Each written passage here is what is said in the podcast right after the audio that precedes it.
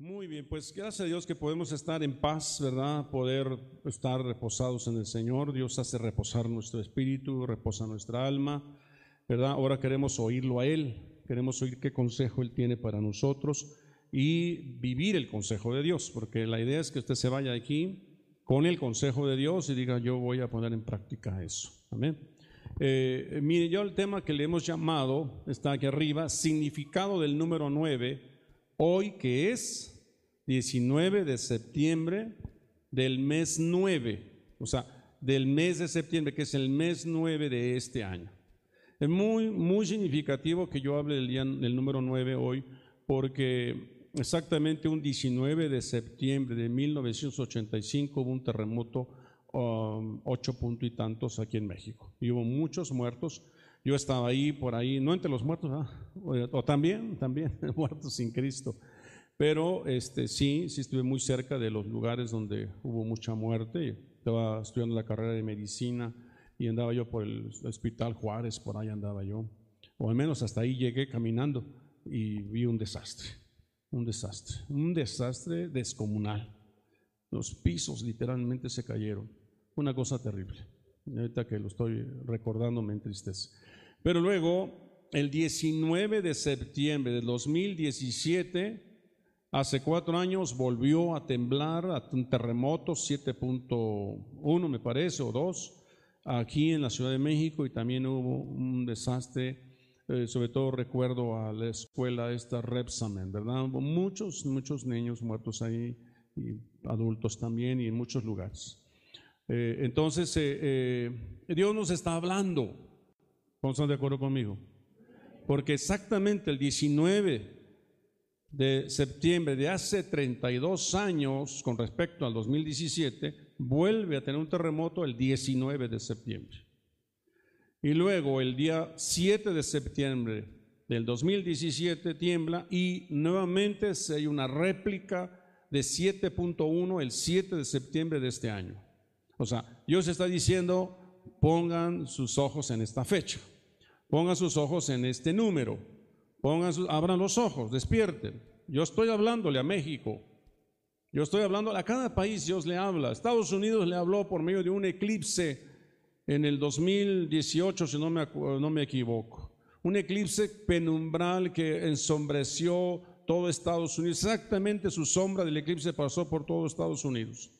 Y de ahí vinieron una serie cosas terribles para Estados Unidos, entre ellas, si no, no estoy equivocado, eh, este, un huracán que pegó en Nueva Orleans, hubo muchos muertos allá, además de cambios en la política con el presidente Trump y todo esto. Entonces Dios está hablando a cada país, Dios está diciendo, ¿verdad? Eh, que Dios nos ama y Él no quiere que el hombre perezca, pero necesitamos que nosotros estén a la altura de lo que Él está pidiendo. Amén. El miércoles pasado yo di un tema sobre el significado del número 7 en, el, en Apocalipsis. Entonces el 7 aparece 18 veces en Apocalipsis.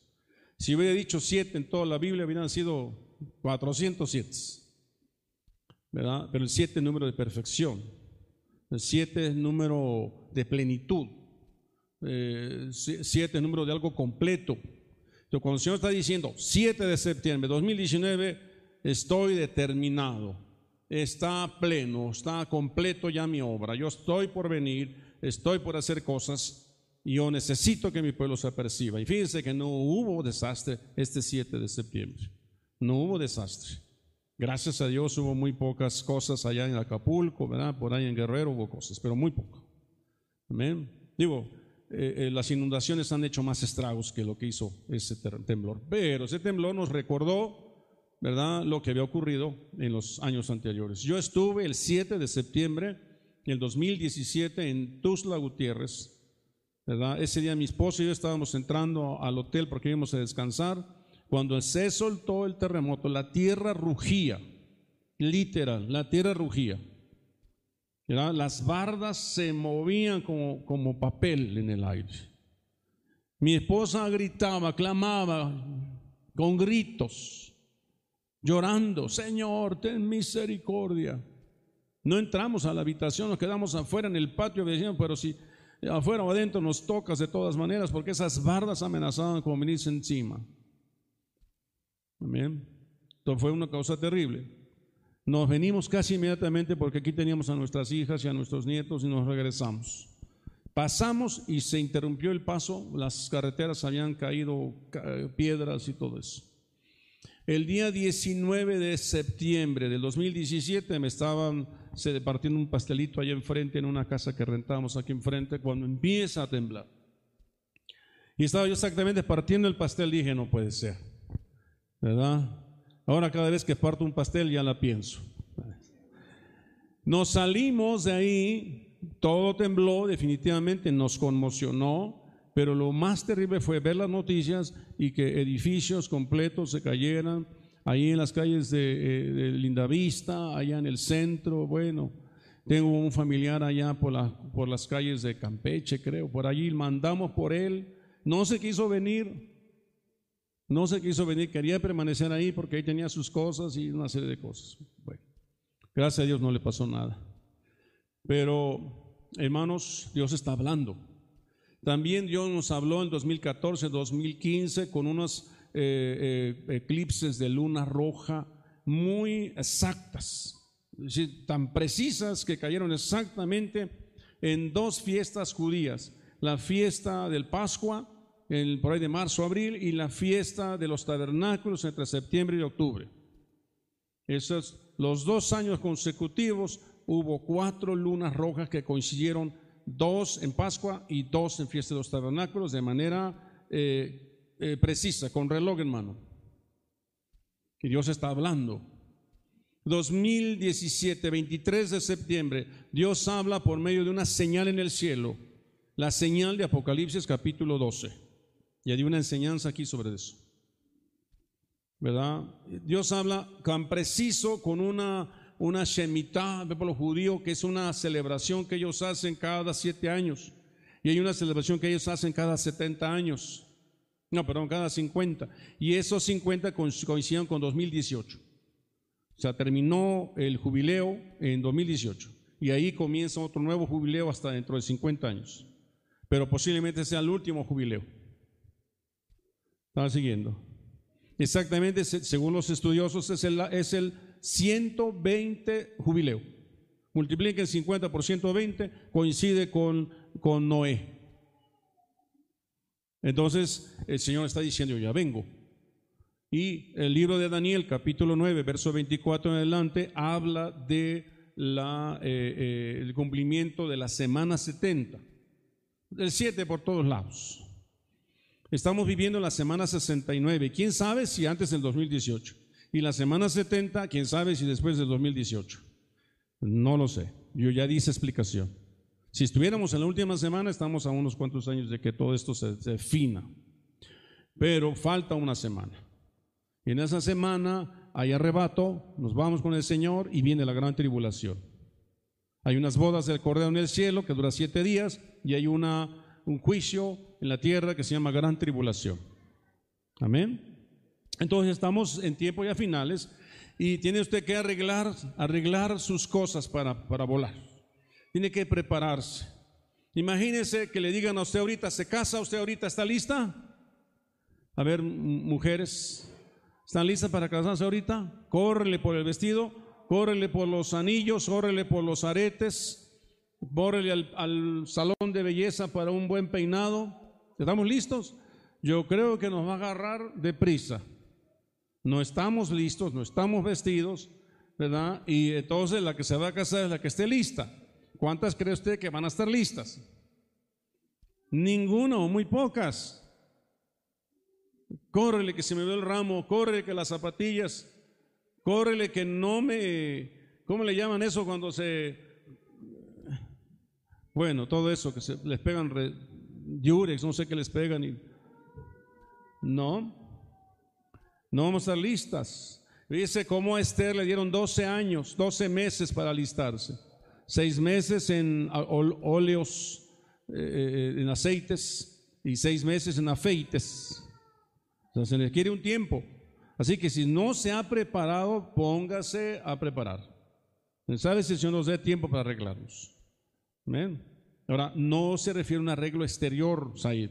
Se refiere a un arreglo interior, cómo andamos en la envidia, cómo andamos en el orgullo, cómo andamos con la maldad, la malicia, eh, los malos pensamientos, los prejuicios, cómo andamos eh, en, las tentaciones, cómo andamos en, en las cosas que nos están dando vuelta en la cabeza. Eso se llama iniquidad. ¿no? Cuando estás pensando mal en fumarte un cigarro, estás fumando, estás pensando en tomarte una copa, todo eso es iniquidad. Eso hace falta limpieza, santificación, consagración. si hay murmuración, todo eso. Amén. Tiene que resolver muchas cosas. Si está resentido con su esposo, está resentido con su, con su papá, con su, con su pastor, tiene que resolverlo ya. Es tiempo de perdonar, de soltar, de bendecir, ¿verdad? De aceptar a los demás como son. No pueden cambiar, tiene que cambiar usted. Ya si los demás cambian, qué bueno. Pero usted tiene que cambiar. Amén. Entonces es tiempo de reflexionar. Significado del número 9 hoy, que es 19 del noveno mes de este año. Yo estoy hablando con el número 9. Amén. Y sabe otra cosa más. Hoy se celebra en el pueblo judío la fiesta de los tabernáculos. Hoy empieza la fiesta de las cabañas o de, los, o de, Sukkot. ¿Qué es esta fiesta? ¿Se acuerdan cuando Jesús nació? Dice que nació en un pesebre.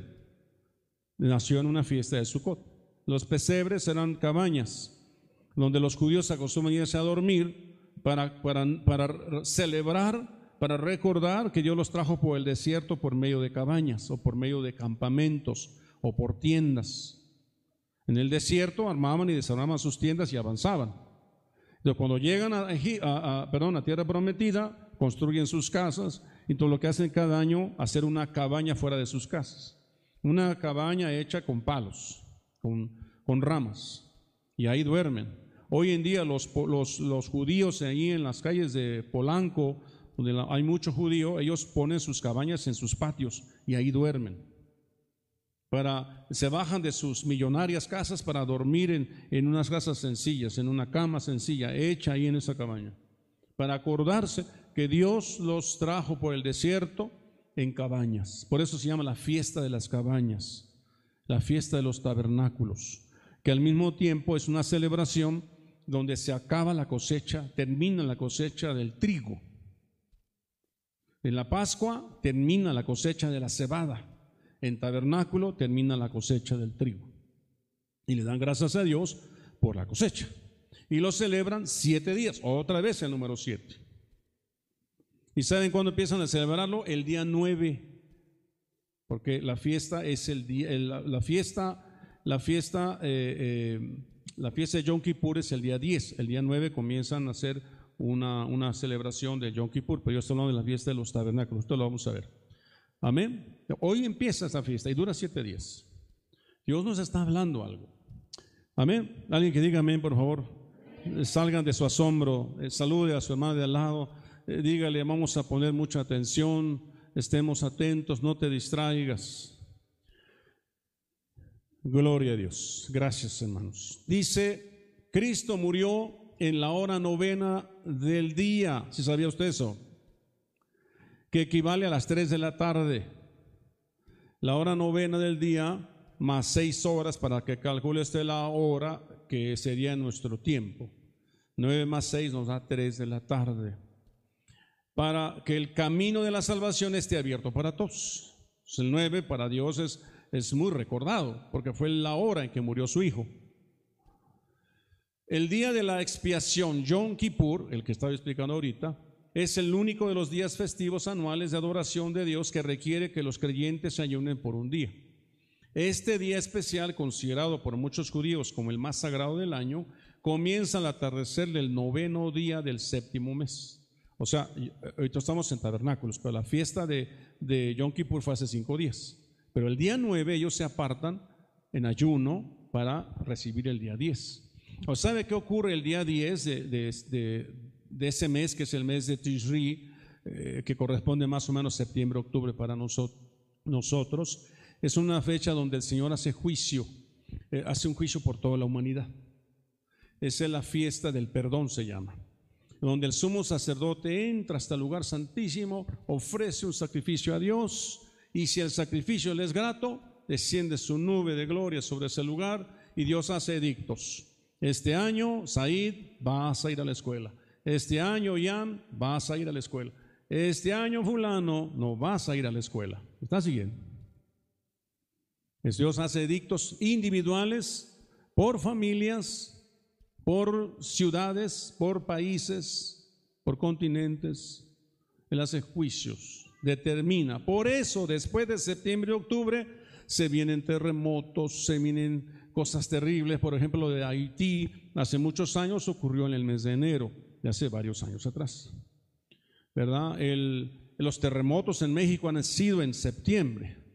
7 de septiembre, 19 de septiembre, septiembre, octubre, noviembre, son meses muy complicados. Amén. Las inundaciones, los huracanes están entre julio y agosto, ya no se espera nada en septiembre, pero resulta que en septiembre viene una cosa ahí terrible, no sabemos. Como que todo nos va preparando para algo.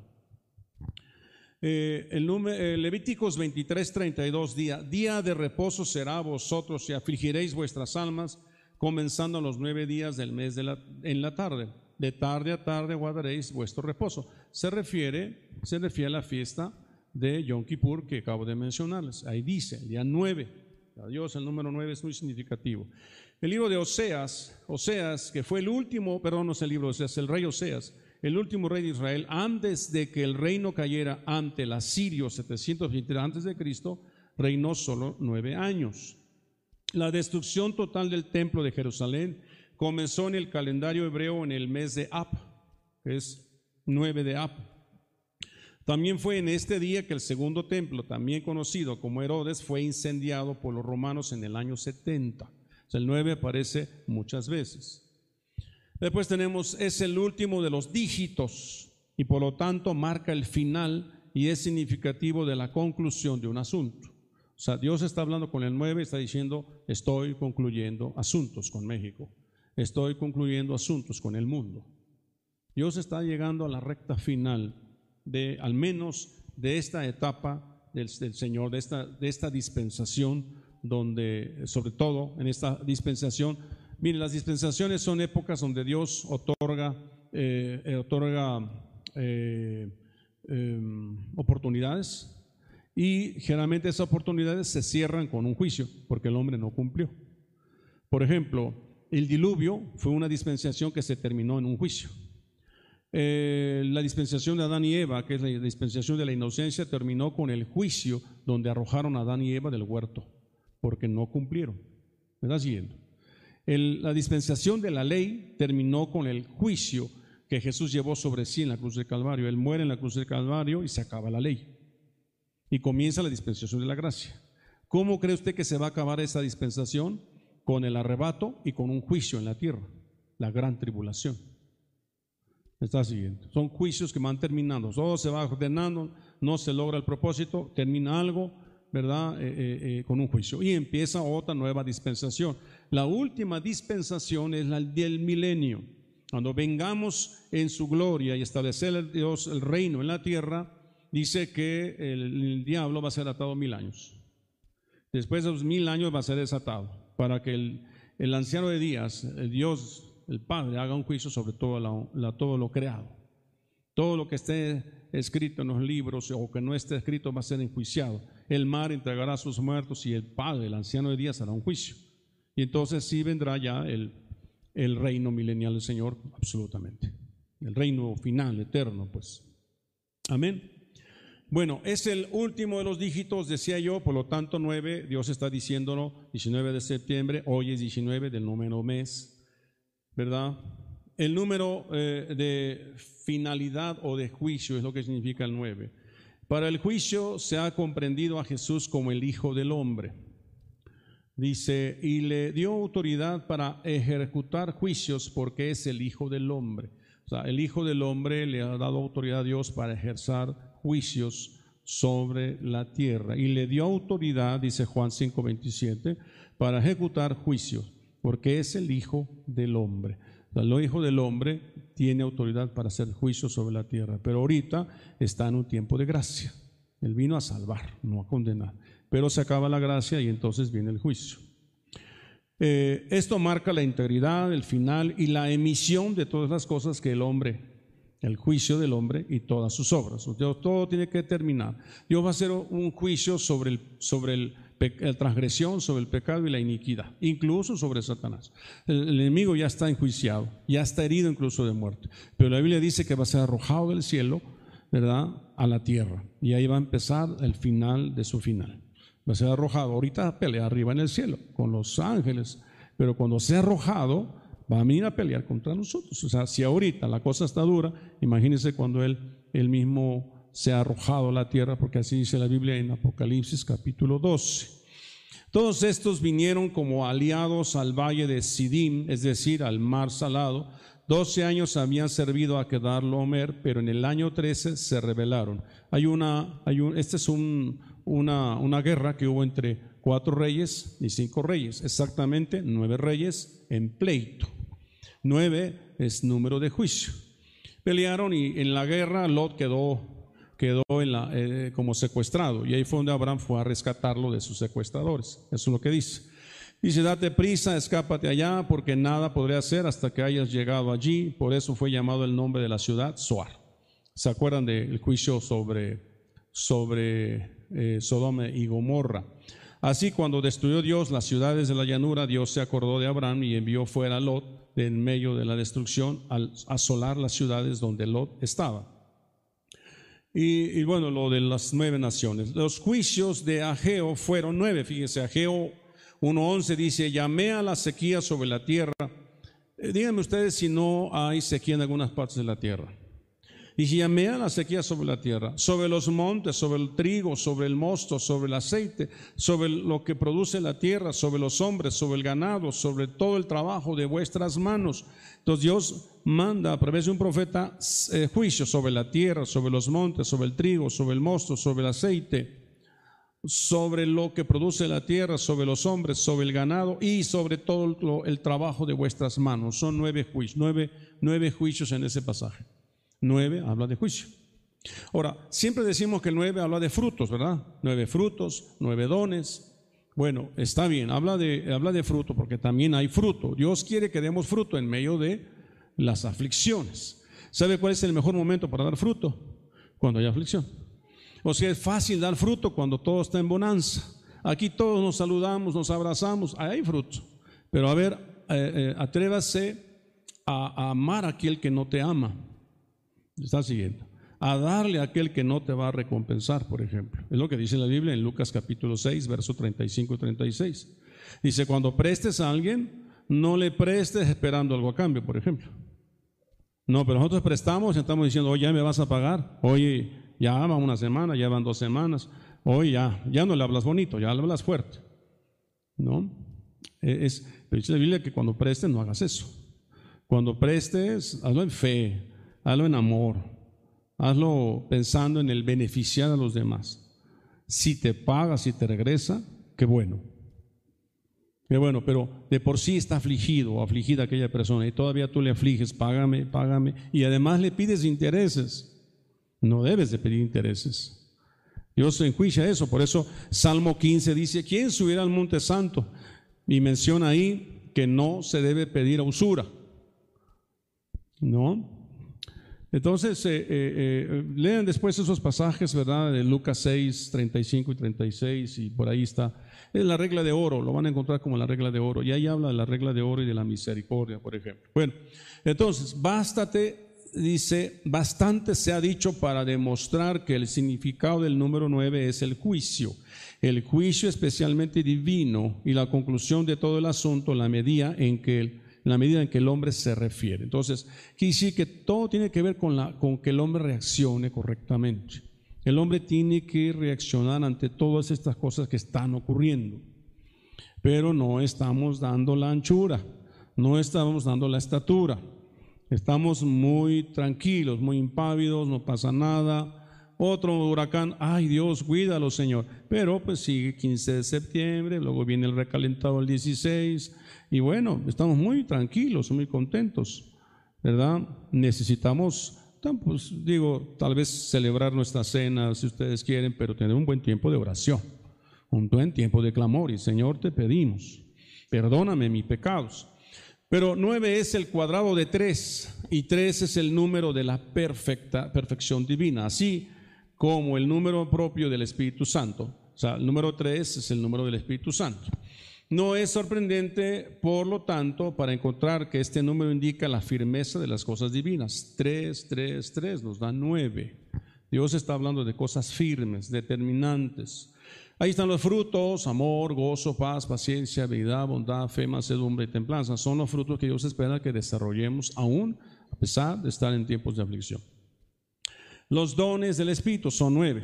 Don de lenguas, interpretación de lenguas, eh, profecía, palabra de ciencia, palabra de sabiduría, discernimiento de espíritus, eh, sanidad, milagros, fe. Son nueve.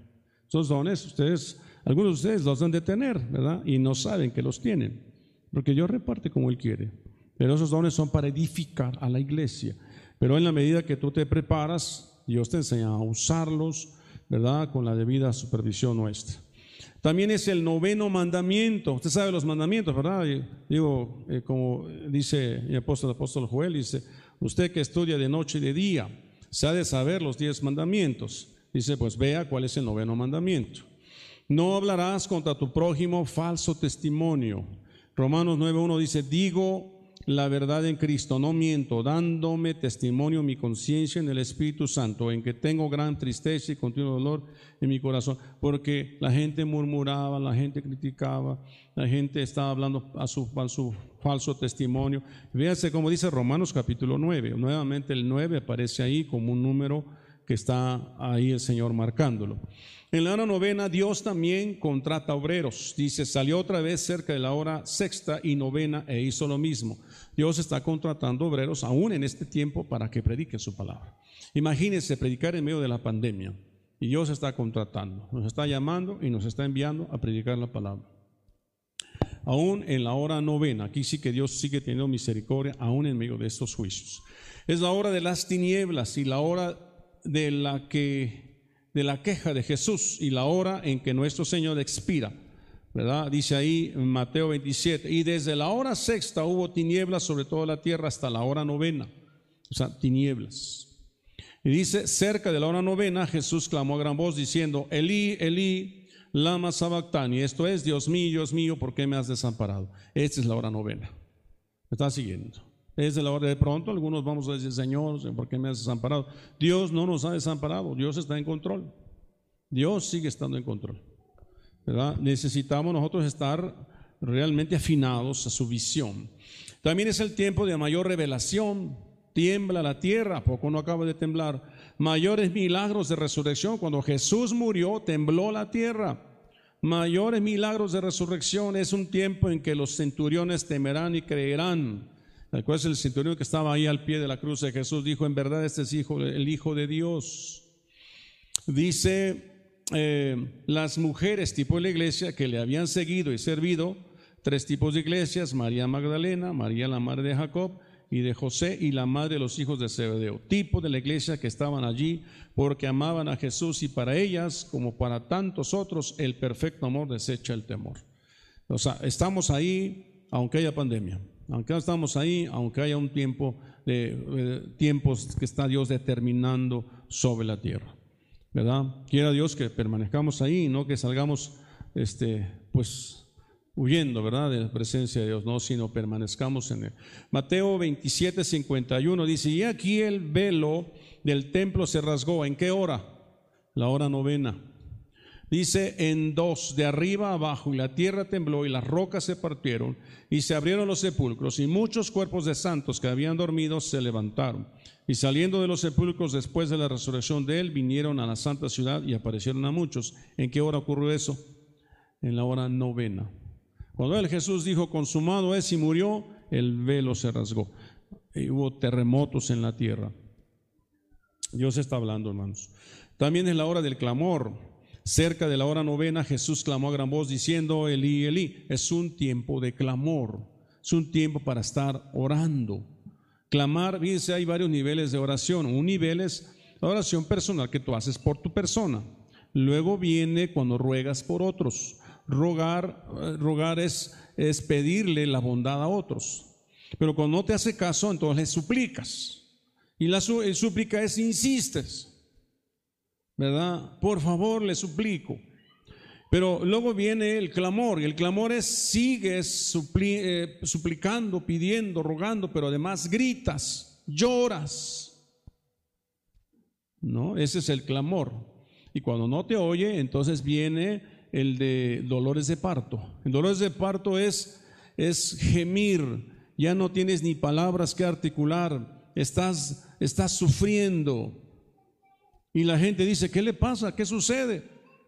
Ya no te dice, te recuerdo que te pedí que me ayudaras. No, sino nada más gime. Y entonces dice, pues ¿qué sucede? Yo recuerdo que me pidió algo, pero no creí que fuera para tanto. Ahora está gimiendo. Ahora está sufriendo de otra manera, pidiendo de otra manera. ¿Verdad? Es la hora de la oración y de milagros gloriosos. Iglesias y hombres que habían estado cojas se enderezan. Pedro y Juan subían juntos al templo a la hora novena, la de la oración. Así que la hora novena, que es este tiempo, es el tiempo de la oración, ¿a poco no? Ante tanta pandemia, ¿cuántos no hemos levantado oración y clamor a Dios? Es el tiempo de la oración. Ese tiempo, dice le voy a orar sin cesar. Ese es el tiempo de orar sin cesar. ¿Verdad? Oren por sus, dice Jesús, dijo, Jesús le decía, oren por sus hijos, oren por, porque vendrá el tiempo que el Hijo del Hombre se les será quitado y entonces no será tiempo otra cosa más que de orar. Oren por ustedes mismas. Dice la hora en que habrá teofanías, que es la aparición de Jesús o de Dios. Algunas personas tendrán manifestaciones angelicales. Estaba publicando un, un, apóstol, en por ahí me lo mandaron, que unos ángeles visitaron su iglesia. Y es que él graba la transmisión y estaban transmitiendo y había dos personajes ahí varados dentro del culto y volvió a pasar la cámara y ya no estaban. Dice, mis ángeles visitaron la iglesia, decía este apóstol. Es la hora en que habrá teofanías y la visitación de ángeles orando en sus casas. Cornelio, tipo de hombres piadosos que oran sinceramente. Cornelio era un hombre piadoso que oraba sinceramente. Y fíjense, este vio claramente en una visión como a la hora novena del día que un ángel de Dios entraba donde él estaba y le decía, Cornelio, él mirándole fijamente y atemorizado dijo, ¿qué, es, Señor? Y él dijo, tus oraciones y tus limosnas han subido para memoria delante de Dios. En la medida que nos oremos y hagamos justicia, dice que tus oraciones serán oídas, serán oídas y subidas para memoria delante de Dios. Amén. ¿Está siguiendo? Ya no sé si está usted ah, poniendo atención, ¿verdad? O, ya quisiera que se acabara el tema. Pero eh, eh, esto es muy importante. No hace unas semanas atrás yo preparé un tema sobre ángeles y yo quería darles el tema de ángeles. Pero dije, no sé si la iglesia me va a entender. No sé si la iglesia. Tenemos que empezar a vivir más lo sobrenatural y menos en lo material decía mi esposa, ya es la que me alecciona, y me dice, pero ¿en qué les va a servir este tema? Entonces desecho los temas. Hay temas que digo, bueno, no, voy a dar mejor este otro. Y, este incluso me, comentó, dijo, ¿y les va a servir? Dije, pues sí, tienes razón. Y me preparé otro. Pero ahorita que estaba yo en mi oficina fue Mónica a verme. Dice, apóstol, yo tuve una visión cuando estaba la pastora Flor orando a las 11 de la noche el miércoles pasado y yo vi, tuve una visión de un escombros, yo vi una ciudad en escombros. Dije, le dije, bueno, eso la visión lo tuviste antes del día 7 de septiembre. Dice, no, lo tuve apenas esta semana. O sea que no fue, pudo haber sido lo de este, lo que ocurrió ahí en, Cerro Gordo y lo que ocurrió allá en Indios Verdes. No, no, no, lo tuve después. Y claro que puede venir otro terremoto. Hoy mismo, que es 19 de septiembre, ¿Está siguiendo? O sea, ¿de qué manera Dios quiere? Nos sacudo y no despierta. Ahora, quiero decirle que cuando tiembla, las cárceles se abren. Acuérdense del, apóstol, ¿verdad? Eh, creo Pedro y Silas estaban cuando, cuando ¿cómo? Pablo y Silas, ay, perdón, ya ves, a me, lo hago a propósito a ver si están estudiando. sí. No, estaban ahí y de repente tembló y las puertas se abrieron. Y ellos no se fueron y todavía estaba ahí precisamente el carcelero de Filipo, dice, no te hagas daño, aquí estamos todavía. Pero los terremotos hacen eso, ¿no? Ahora, las cárceles espirituales, hay quien está en una cárcel espiritual, quiera Dios despertar a los que están, a los drogadictos, a los alcohólicos, que los saque de las cárceles. Amén. Eso es lo que significa. Entonces, este vio grandemente una visión como a la hora novena del día en un ángel de Dios entraba donde él estaba. Siguiente. Cornelio eventualmente sería bautizado y recibiría el Espíritu de Dios, convirtiéndose en el primer gentil registrado en el cristianismo, Hechos 10. Ahora, sexy, al día siguiente, mientras ellos iban por el camino y se acercaban a la ciudad, Pedro subía a la azotea para orar cerca de la hora novena, la sexta. Entonces, aquí estamos viendo cómo Cornelio manda a tres hombres a buscar a Pedro. Y Pedro estaba en la oración a la hora sexta, eran las 12 del día. O sea que hay varios horarios de oración durante el día. Y Pedro estaba orando. Y Dios le mostró un lienzo con animales inmundos. Y Dios le dijo, Pedro, mata y come. Señor, mm, yo no he comido cosa inmunda. Y yo le decía, no llames inmundo lo que yo, yo he santificado. Y después le dice, van a venir tres hombres a buscarte, ve con ellos. Eran gentiles. Y Pedro va y les predica. ¿no? Pero cómo Dios se le reveló a Cornelio en una hora novena. Si Dios no le hubiera estado orando, Dios no le hubiera hablado en la hora novena. Y se hubiese perdido la salvación de los gentiles. Pero hubo uno, Cornelio, que era un hombre gentil, era, era romano, pero que era piadoso, temeroso de Dios, y Dios se le apareció. Así que no es exclusivo de los cristianos. Dios se le puede aparecer a quien él quiera, allá afuera. Amén. Entonces, bueno, aquí vemos cómo Dios está obrando. Dice que el topacio en Apocalipsis 21, 19 dice, y los cimientos del muro de la ciudad estaban adornados con toda piedra preciosa. Y dice el primero, el séptimo, el octavo, el, noveno es topacio. ¿Recuerdan la semana pasada el tema que dimos? Eh, recuperando nuestra ciudadanía. ¿Se acuerdan que hablamos de que nuestra ciudadanía no está aquí en la tierra, sino que está allá en la Nueva Jerusalén? El, el topacio es el número nueve allá arriba. Topacio eh, este, es un, una gema, dice ahí. Bueno, vamos a ver. Creo que ahí no hubo mucha revelación. Sigamos adelante. ¿Cómo se relaciona el número 9 con la brujería del Antiguo Testamento?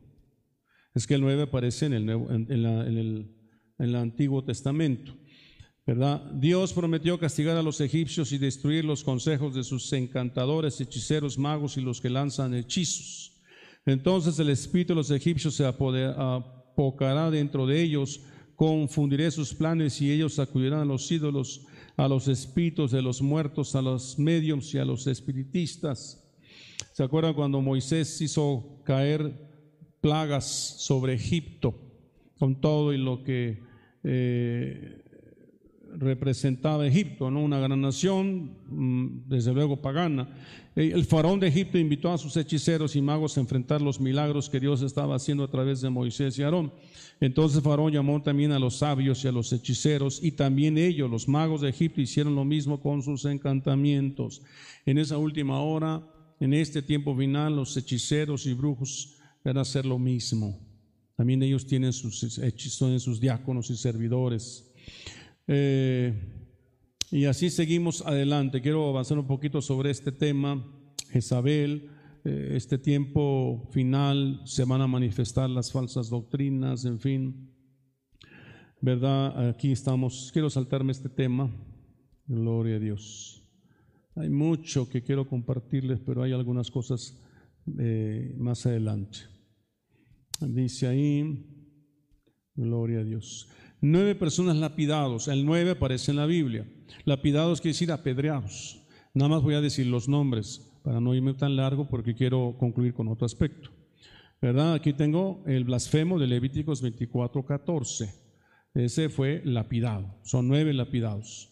¿Verdad? El blasfemo. El día de reposo automático y toda la congregación lo sacó fuera del campamento y lo apedrearon. En números 15, 36. Ahí hay un hay una persona que fue lapidada. Y tú buscas en la Biblia, Acán también fue lapidado, aquel que se quedó con el manto babilónico, las monedas de plata y el lingote de oro. y Abimelech también fue lapidado, pero una mujer arrojó una piedra de molino sobre la cabeza de Abimelech. Ese es otro personaje. Pero tú buscas, buscas en la Biblia y solamente encuentras nueve. Eh, Adoram, entonces el rey Robán envió a Adoram, que estaba a cargo de los trabajos forzados, pero todo Israel lo mató a pedradas. Adoram. Nabot, Nabot, la viña de Nabot era un hombre bueno, pero no le quiso vender su viña a Jezabel, entonces Jezabel lo mandó a apedrear, lo mataron. Después tenemos a Zacarías, dice, mas ellos conspiraron contra él y por orden del rey lo mataron a pedradas. Esteban, ¿se acuerdan de Esteban? A pedradas. O sea que es un tiempo especial. Pablo fue lapidado también, ¿verdad? Pero vinieron algunos judíos de Antioquía y de Iconio y habiendo persuadido a la multitud, apedrearon a Pablo, aunque no murió, ¿de acuerdo? Y todos buscas en la Biblia cuántos apedreados o lapidados hay, nada más hay nueve. Entonces, a mí me habla mucho del número nueve. Después, nueve viudas que están especialmente mencionadas. En la Biblia nada más hay nueve viudas. O sea, esto nos habla de juicios, de juicios de Dios en la tierra. Por ahí levantaron la manita. No es clase, ¿eh? pero bueno. Los hijos que eran desobedientes eran apedreados también. Ya me rompiste mi enseñanza, hija. Nada más encontré nueve y ya con eso son diez. Bueno, era, es que ese era el juicio que se le planeaba a los, a los jóvenes que eran desobedientes. Viudas, Tamar, la mujer de Tecoa, la madre de Irán, Serúa, pues, clase bíblica, ¿verdad? La mujer de Sarepta, a la que vino el, profeta, ¿se acuerdan? la viuda, la viuda pobre, la que dio todo lo que tenía. Ana, Ana, eh, y dice, y después de viuda hasta los 84 años en el Nuevo Testamento dice que profetizaba. Viuda de Naim, la que se le dio un hijo y Jesús lo resucitó. La viuda importuna, la que decía, y esta mujer me va a colmar la paciencia, mejor le voy a hacer justicia, ¿se acuerda? Era la, la que estaba todo el tiempo importunando con su con que le liberara a su hijo. Cuanto más Dios, que es justo, hará cualquier cosa que le pidamos, es la enseñanza. Pero nada más hay nueve viudas. Ya no tienes permiso, hija. nada más nueve viudas. nueve personas que sufren ceguera. Los hombres en la puerta de Lot, se quedaron ciegos. Isaac, se acuerdan que le profetizó a, a su hijo Jacob. Jacob también quedó ciego. Sansón, por andar ahí, ¿verdad? Elí, también, el sumo sacerdote. El profeta Ahías, dice que también le profetizó a una mujer que fue a buscarlo y dijo, ¿qué haces aquí, mujer? O sea, él no miraba físicamente, pero miraba en el espíritu. El ejército sirio, cuando el profeta dijo, Padre, enseguéselos y que quedan, se quedaron ciegos. Eso, eh, el rey Sedequías le quitaron los ojos. Después se fue conquistado precisamente Jerusalén. Eh, eh, Nabucodonosor lo deja ciego. Elimas, en el Nuevo Testamento, también dice que le profetizan y ahora quedará ciego y queda ciego. Nueve fueron afligidos con la lepra, puros juicios, lepra, juicios también. Moisés, ah, aquí está, dice cuando sacó la mano leprosa, ¿se acuerdan? Miriam cuando habló mal de su hermano, Naamán, el leproso, el general, Geishi, el siervo del el profeta Eliseo, los cuatro leprosos de Samaria, ¿verdad? Les hace falta leer mucho la Biblia, ¿verdad? Usías, el rey Usías, que quiso ofrecer el sacrificio que solo le correspondía a los sacerdotes y le vino lepra a la frente. En fin, eso nos habla de un marco, que el número 9, ¿qué significa en la Biblia? Ahora, vamos a ver la importancia de estar bajo cobertura, la importancia de estar bajo cobertura. Texto base, Dios viene de Temán y el santo del monte Param. Su esplendor cubre los cielos y de su alabanza está llena la tierra. Su resplandor es como la luz, tiene rayos que salen de sus manos y allí se oculta su poder. Habacuc 3, 3 a 4 es un pasaje que me gusta mucho cuando oro por los enfermos y digo, Padre, rayos brillantes salen de tus manos y ahí está escondido tu poder. Trae sanidad sobre mi hermano. Pon tu mano y trae sanidad, porque así dice, dice, dice, Dios viene de Temán y el santo del monte Parán. Su esplendor cubre los cielos y de su alabanza está llena la tierra. Su resplandor es como la luz, tiene rayos que salen de su mano y allí oculta su poder. En sus manos está escondido el poder de Dios. Esplendor, esplendor, eh, la palabra hot, forma y apariencia imponente, dignidad, gloria, glorioso, grandeza, honor. Esto es una palabra que habla de gloria. Cubre, la palabra cubrir es llenar vacíos, cubre por eh, cobijar, cubierta, disimulo, encubrir, guardar, refugiar. Eso es lo que significa cubrir. Entonces la importancia de estar bajo cobertura. ¿Por qué menciono todo esto? Porque se están viendo juicios sobre la tierra y necesitamos estar en cobertura. El que habita el abrigo del Altísimo morará bajo la sombra de su omnipotencia, ¿verdad? Diré yo a Jehová, esperanza mía y castillo mío, mi Dios, en quien confío. Dios viene de Temán y el santo del monte Parán, su esplendor cubre, su esplendor cubre los cielos. Ese esplendor es el que te cubre, aunque estés durmiendo, te cubre. Pero es importante que estemos bajo cobertura. Cobertura de Dios provoca cinco cosas. Cinco cosas provocan la cobertura de Dios. Una, lo que no nos gusta, engordar. La uno es engordar, ¿verdad? Eh, eh, este, en el buen sentido, por favor. Es engordar, estar gordo en la Biblia representa estar eh, ungido, estar bien comido, estar, estar bien nutrido, bien saciado. Gordo, estar abundante, estar lleno. Eso es lo que significa. Lleno, llena los vacíos. La cobertura llena vacíos. A veces venimos vacíos del mundo, pero Dios no llena. Hoy, hoy terminamos la alabanza y la oración llenos, plenos. Nos vamos de aquí con la palabra hartos, llenos también. Hartos en el buen sentido, por favor. ¿Verdad? Cubre, cubre también. Por cierto, la palabra hartos en griego es pan. Nos vamos hartos en el sentido de pan, abundante pan. Cubre, nos protege, ¿verdad? guarda, nos guarda y, no, y es refugio. Y es refugio. Estar en cobertura es importante. Salirnos de cobertura es enflaquecer, estar vacío, estar desnudo, ¿verdad? Eh, no tener refugio, lo contrario. Es importante estar bajo cobertura. Engordar, ahí le una imagen un poquito ahí aludiendo a la gordura, ¿verdad? Dice Deuteronomio 32, 15, pero Jesurún engordó y dio coces. Has engordado, estás cebado y rollizo. Entonces abandonó a Dios que lo hizo y menospreció la roca de su salvación. Por eso cuando alguien me habla a mí de, de, deshonra, eh, me acuerdo de Jesurún. Deshonra es, si yo sé que mi hermano me enseñó a tocar la batería, entonces yo lo honro, ¿no? Lo honro, lo respeto.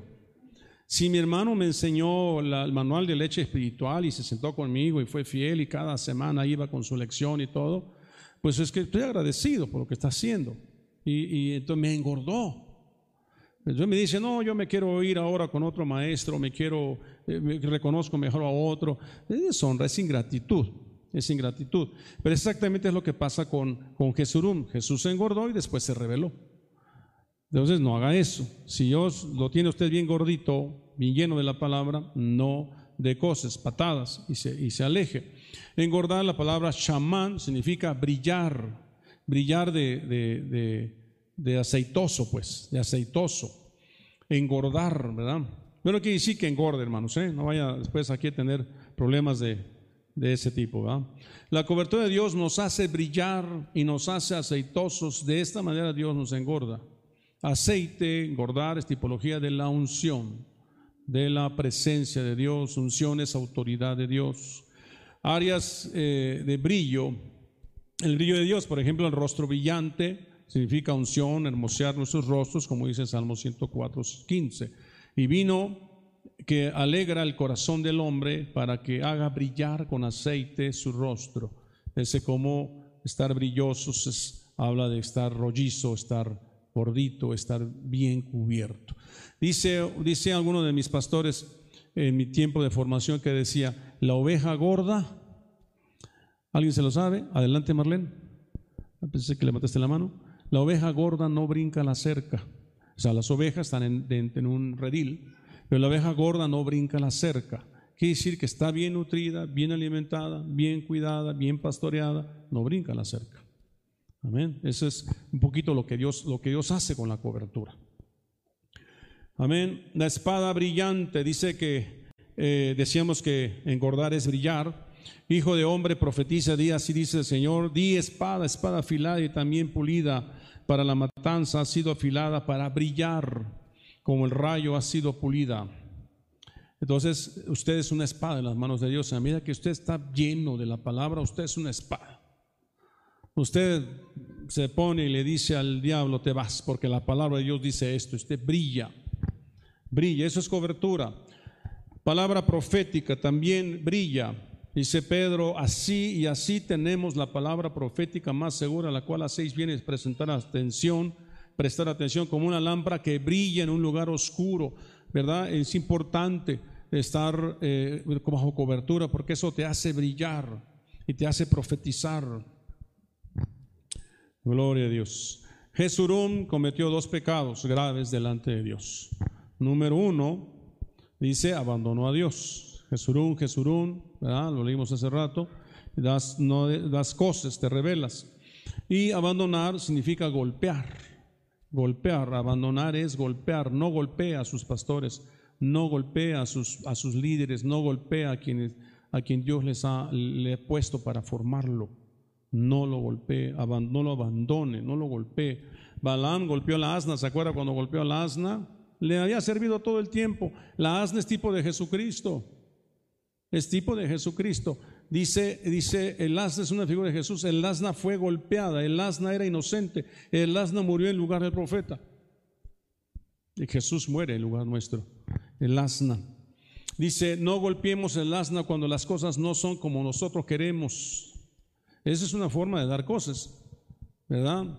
Te olvidas de que, aunque tengas diez mil años en Cristo, yo os formé, os engendré en el Evangelio. De pronto se salen de cobertura y entonces vienen los juicios, vienen los tiempos en que Dios determina las cosas, viene el tiempo en que dice, Señor, ¿verdad? Voy a poner orden, ¿verdad? Voy a establecer orden entonces las cosas no nos gustan, ¿verdad? La segunda cosa que hizo fue menospreciar la roca de su salvación. La palabra menospreciar, la palabra Nabel, secarse, secarse. Si tú menosprecias, lo que va a pasar es que te vas a secar. Nos secamos si nosotros menospreciamos, desfallecemos, nos marchitamos. Menospreciar es secarse. Cuando uno comienza a secarse, comienza a la vez el menosprecio a Dios. Menosprecio a la iglesia, menosprecio a leer su palabra y menosprecio a orar. Y estamos en un tiempo en que hay que estar orando. Estamos en un tiempo que necesitamos estar metidos con Dios. Qué tremendo es que cuando alguien engorda, menosprecie a Dios. Estamos hablando del primer punto. Cinco cosas es cobertura. Número dos, llena vacíos. Llena vacíos. Reyes, luego entra y cierra la puerta detrás de ti y de tus hijos y echa el aceite en todas estas vasijas, poniendo aparte las que estén llenas. Dios llena. La cobertura llena. Amén. La cobertura de Dios trae llenura. De repente vino del cielo un ruido como el, de una ráfaga de viento impetuoso que llenó toda la casa donde estaban sentados. Dios llena. Y hay señales en los cielos. Han encontrado que durante el terremoto o el temblor del 7 de septiembre había unas luces que resplandecían en la ciudad. No sé si lo vieron los videos. Y la gente decía, ¿qué es eso? Algunos pensamos que era un transformador de luz que se estaba rompiendo, pero era demasiado, luces por todos lados. Es una señal. Dios está, viniendo. Todos fueron llenos del Espíritu Santo. Cobertura de Dios trae llenura de aceite en las vasijas vacías. Estar bajo cobertura llena nuestra vasija. La cobertura de Dios llena las cestas vacías con pan, como dice Mateo 14, 20. Y comieron todos y se saciaron. Amén. Tres, cubre. Mientras estaba aún hablando, he aquí una nube luminosa los cubrió y una voz salió de la nube diciendo, este es mi Hijo amado en que me he complacido a Él oíd. Dios cubre con su nube, con su nube de gloria. Dios te protege. Caerán a tu lado mil, diez mil a tu diestra, mas a ti no llegará. ¿Quién sabe cuántas cosas Dios ha hecho en nosotros y no te has dado cuenta? No te diste cuenta que hubo una inundación, pero Dios desvió la inundación para que no te pasara nada. No. Dios te guardó de salir de viaje y ese día el avión se cayó, qué sé yo. Dios nos cuida, nos protege. La cobertura de Dios inviste con influencia sobrenatural. Lucas dice, y aquí yo enviaré sobre vosotros la promesa de mi Padre, pero vosotros permaneced en la ciudad hasta que seáis investidos con poder de lo alto. ¿Verdad?